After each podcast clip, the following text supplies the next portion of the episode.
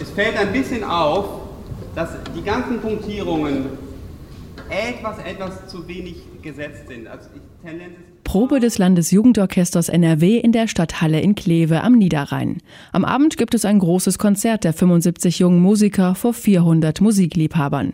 Doch es gibt ein Problem.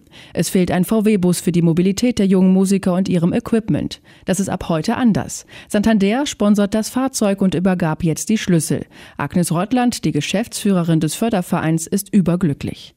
Diesen wunderbaren Bus, den wir gerade bekommen haben von der Santander Bank, den werden wir nutzen bei all unseren Proben und Konzerten. Wir haben über 300 Jugendliche, die in unseren drei Orchestern und Kammermusikensembles gemeinsam wirken. Wir sind an über 100 Tagen im Jahr zusammen bei Proben oder Konzerten.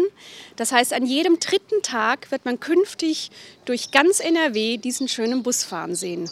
Die Übergabe des Wagens war sehr musikalisch, sehr auch zur Freude von Anke Wolf, Unternehmenssprecherin bei Santander.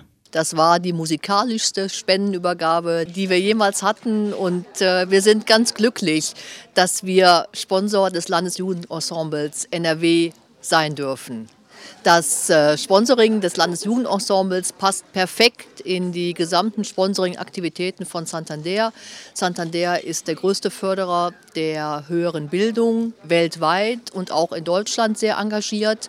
Die jungen Musiker waren vom neuen Bus so begeistert, sie nahmen das Gefährt sogleich in Besitz und legten los. Mit einem kleinen Ständchen.